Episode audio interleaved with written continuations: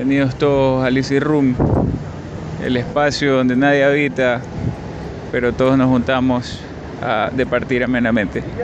Bueno, hoy vamos a dialogar sobre un tema bastante preocupante desde los espacios abiertos de mi querido Ecuador, seguros y abiertos.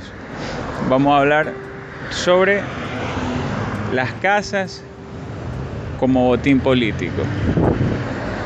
Tema álgido, un tema candente, en donde se usa con ligereza la promesa de un espacio habitable. ¿sí? Desde el Easy Room proponemos espacios habitables para las mayorías y para las minorías también que cuenten con conciencia ambiental, sobre todo, con conciencia social. No obstante, nuestro tema nos lleva a adentrarnos en el oscuro y profundo mundo de la política y cómo se utiliza para las campañas electorales la promesa de un futuro mejor, de facilidades de pago, para tener un techo. Bueno, entrando en tema, de una vez por todas, tengo que decir que las personas que habitamos en Latinoamérica y que por ahí hemos tenido la oportunidad de viajar hacia otras latitudes, notamos diferencias abismales, sobre todo en infraestructura y en educación de la gente. ¿No? En este caso, la infraestructura eh, latinoamericana en cuanto a las casas, pues será mejor o peor en determinadas ciudades, pero siempre hay carencias, siempre 99% de las ciudades de Latinoamérica tienen en su periferia construcciones deficitarias de servicios básicos y con carencias de toda índole. Entonces, al momento de que esas necesidades afloran eh, en la sociedad, bueno, las políticas públicas generan soluciones habitacionales, digamos que permanentes, pero que son soluciones habitacionales muchas veces sin los servicios básicos o con espacios muy reducidos para nuestra familia latinoamericana, perdón, que es tradicionalmente amplia. Porque no solo es mamá, papá e hijos, son mamá, papá, abuelito, bisabuela en algún caso, hijos, primos, nuera, ¿no? Entonces se torna complejo el tema. Y, muchas veces las familias, aún sin mucho espacio, se las arreglan para dormir en literas, en el piso, bajo la cama, bueno, etcétera. Llegando a situaciones de hacinamiento. Y claro, Nuestros países crecen en población, pero no en economía. Cosa rara. No debería ser así. Entonces, al ver esta problemática permanente, los eh, políticos vienen, se dan cuenta de las carencias y llegan con las propuestas de un millón de casas, 250 mil casas, 100 mil casas, ¿sí? Acá en Ecuador eso lo conocemos de sobra. Las dos últimas personas que eh, disputaron la segunda vuelta electoral en el 2017 prometían exactamente lo mismo. No, el uno un millón de empleos, el otro 250 mil empleos al año. Entonces, el uno, no me acuerdo el número de casas, pero si uno decía 50 casas, el otro decía 45. Entonces, había un plan que se llamaba Casa para Todos, el otro tenía planes eh, de financiamiento súper básicos, bajos. Los planes están, los planes de financiamiento de vivienda popular existen. ¿Cuál es el tema? Que existe tanta demanda de hogares, tanta demanda de lugares baratos sobre todo, ¿no? que, que el país no la puede suplir hay un déficit brutal.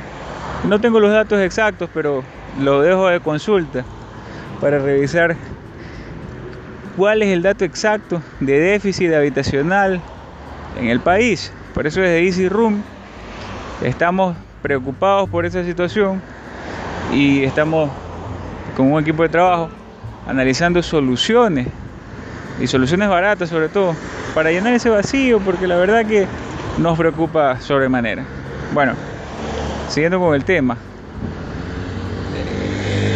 cuando, cuando se mete la política surgen contradicciones, sobre todo en el momento en el que se proponen circunstancias que no se van a poder cumplir. Y es tan evidente que, al momento de implementar un plan de trabajo, implementar una idea en papel, vamos, ponerla en papel para implementarla en, la realidad. Pero, pero, pero ya, ya les digo, ese plan de trabajo se lo implementa en la campaña política y una de las cosas que dice es, vamos a construir tantos números de casas para tantos habitantes, se van a beneficiar tantas familias, vamos a ocupar tantos recursos, van a salir de tal lugar, ahí van a ir a tal lugar. Y casi nunca se cumple. Entonces no es casualidad. A todo esto se le denomina a veces populismo, depende de quién provenga la propuesta, ¿no? Porque los medios de comunicación nos han hecho pensar que en ciertos lugares de la política hay populismo y en ciertos lugares no, pero yo veo en todos lados lo mismo, es decir, un discurso más o menos similar. Cambian las palabras y los personajes, cambia el tono, pero el contenido es brutalmente igual o, brutalmente similar. Entonces, da un poco de, de risa en algunas ocasiones que se le quiera ver a la población la cara nuevamente, como acá decimos en Latinoamérica, la cara de pendejo al pueblo. Y cuando no se cumple una promesa de campaña, todo el mundo queda feliz, todo el mundo queda contento. Claro, los que llegaron al poder, ¿no? Que prometieron cosas que no pueden cumplir después, jugando con las ilusiones de la gente. Yo sé y entiendo que pueden decirme, escribirme por interno, pero mira, la gente es poco educada, es poco leída y eso la hace muy vulnerable a tipos inescrupulosos que lo que quieren hacer es llegar a como de lugar para tener poder, estatus em, financiero, social, ¿no? Tener vínculos, etc. Entonces, ¿yo qué puedo decir al respecto? Tienen razón, pero aún así, se trata de que el que tiene la posibilidad de tener una educación un poco mejor que el promedio o que tenga un conocimiento parejo, ¿sí? básico, ayude a la otra persona a que no se quede eh, con esas nociones primigenias ¿sí? de educación y que lo haga ver que cuando le proponen algo tan grandilocuente, no se va a poder cumplir. Y lo que tienen que hacer es castigar a esas personas no dándoles el voto, ¿sí? No, sea el partido que sea. Aquí en el país, en el Ecuador, todas las personas tienen, tenemos postura política, ¿sí? Algunos más neutrales, otros más decantados, otros más vehementes, otros menos pero todos tenemos una postura política. ¿ya? Hasta quienes se consideran bailarines del juego político tienen una, una, una postura política. Entonces, ¿cuál es la preocupación del Easy Room? Que se ocupa la política de jugar con el tema de, la habitabilidad de la ciudadanía. Entonces, si un ser humano no tiene dónde habitar, ¿Cómo va a poder desarrollarse como persona? No puede. No puede. Eso es necesario, básico, oportuno. Tener un espacio donde pueda desarrollar su pensamiento, sus actividades, pensar en qué es lo que viene mañana, qué es lo que dejó atrás. Entonces, ahí generamos sociedad, generamos una sociedad más consciente de sí misma. Y aparte que eso es un derecho básico del ser humano. ¿Sí? que muchas veces no se cumple. Hay posturas ideológicas, libertarianismo, cosas que hablan de la libertad individual, los handcaps, los anarcocapitalistas, procuran establecer la diferencia entre lo individual y lo colectivo, le dan prioridad al ser humano. Sí, pero eh, ahuyentando la idea de un colectivo, generando la noción de que el capitalismo, el capital o la economía liberal surge a través de un efecto derrame, en donde cuando sobra plata eh, de la gente pudiente se va para abajo y todo el mundo agarra de ahí, cuando en realidad eso ha funcionado en, determinadas, determinados países con ciertas características. Y por lo visto en Latinoamérica, aunque no esté del todo bien tampoco, la parte en donde tú le das al pobre con asistencialismo muchas veces exagerado, exacerbado, sin procurar una cultura de desarrollar emprendimiento. Tampoco está bien que se le dé, se le quita al otro para darle al otro. No, debe haber un equilibrio. Debe haber un equilibrio para que después no tengamos lugares como las favelas en Brasil, donde todos viven hacinados, como las villas en, en Argentina, en Buenos Aires, en Gran Buenos Aires, en donde esa gente, pobre gente, en Argentina al menos, tiene que viajar dos, tres horas o cuatro horas muchas veces ida y vuelta para poder trabajar y tener que comer.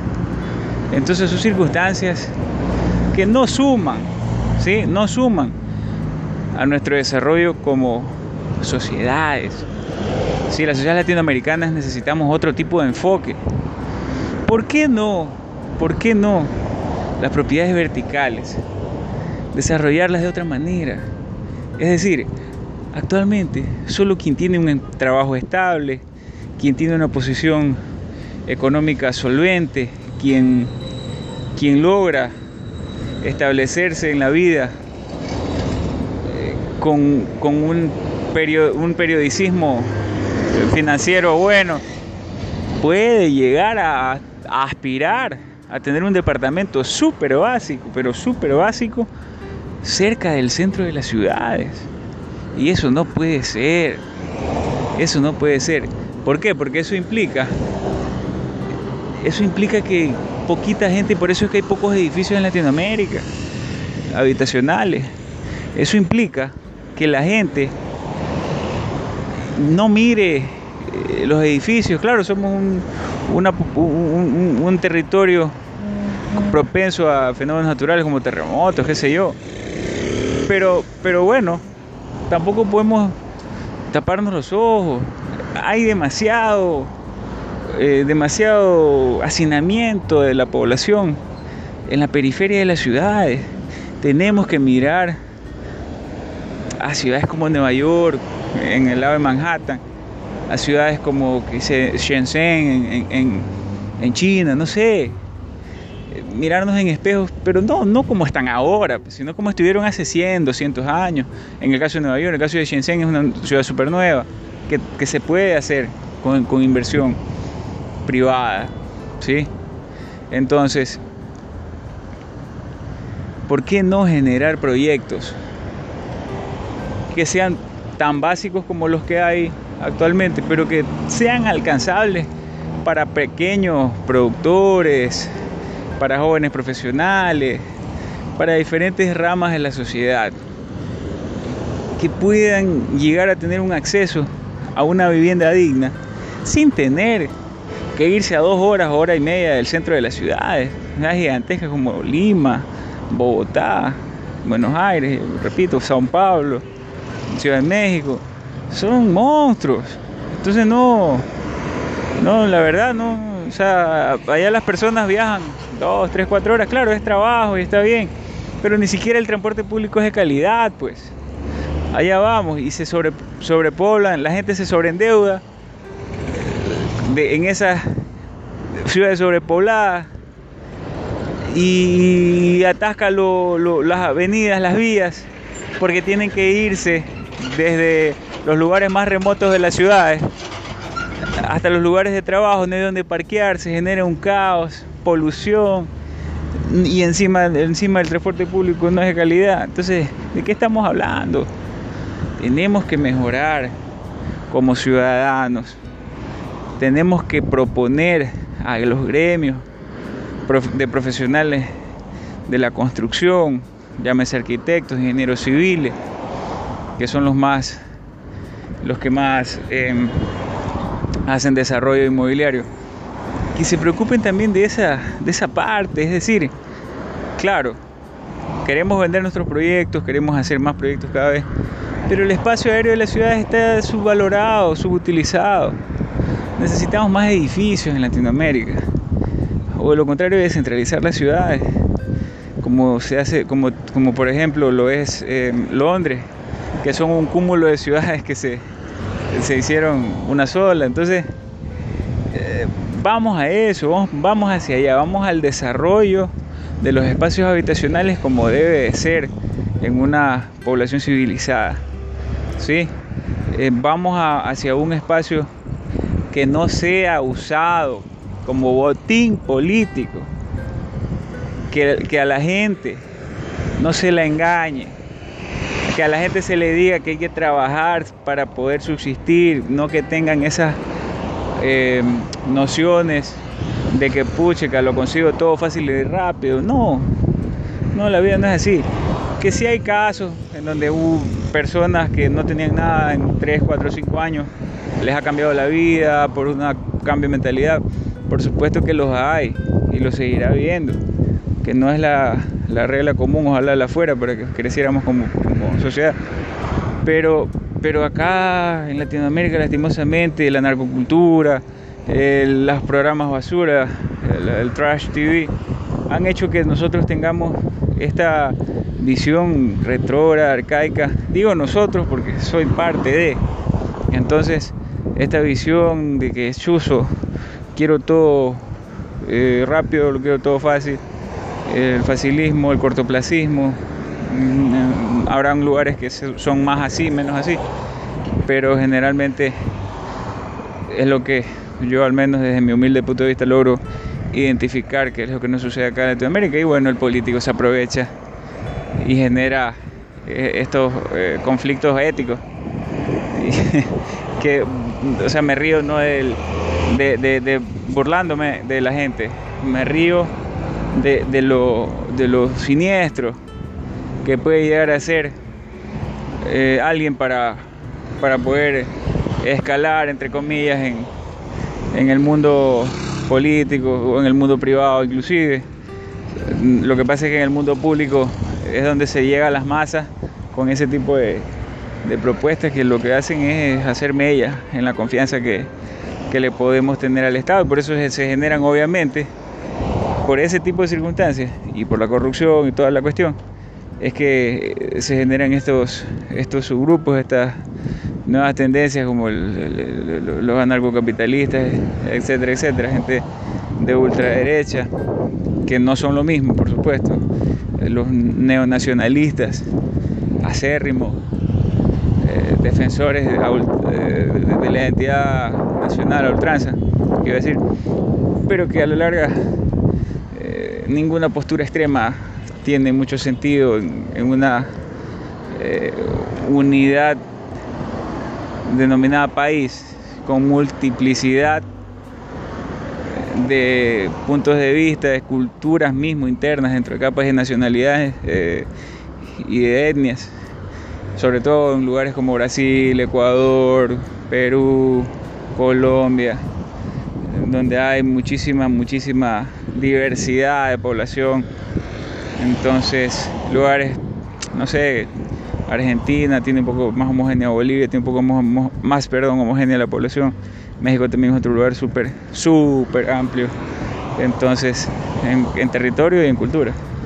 Entonces, así vamos poniendo ejemplos para que la gente observe que nuestra realidad es diferente a la de los países que sí, sí han logrado eh, éxito con, con políticas, qué sé yo, un poco, un poco más inclinadas hacia el aperturismo. Hay otros países, muchos menos, que han tenido ciertos matices eh, históricos y, económicos como eh, ciertos países europeos. Entonces, bueno, el tema es tan amplio, pero lo quería tocar desde, esta perspectiva, desde que falta desarrollo educativo, autopreparación, autoconocimiento de la población en general para dejar de creer, dejar de apostar a la lotería, dejar de apostar al pensamiento mágico y empezar a apostar por los pequeños detalles diarios que van forjando la mentalidad, que van forjando el destino y que van forjando la grandeza y la visión de patria, la visión de persona de nosotros como seres humanos. ¿Sí? Bueno, nada más que acotar en cuanto a este tema. Queda mucho tal, vez por, por decir, queda mucho debate por generar. Y sin más que decir, pues agradezco la atención. No se olviden que estamos desde el ombligo del planeta en el Easy Room, el lugar de encuentro para todos esos viajeros, para todas esas personas curiosas de todo tipo que quieren seguir indagando un poco más en los diversos temas que acarrea nuestra temática, valga la redundancia, de el hábitat ser humano, desde, el viaje, desde el turismo, desde el mundo del ocio y del mundo pues que viene raíz y hasta de la política. Saludos a todos, pase muy bien.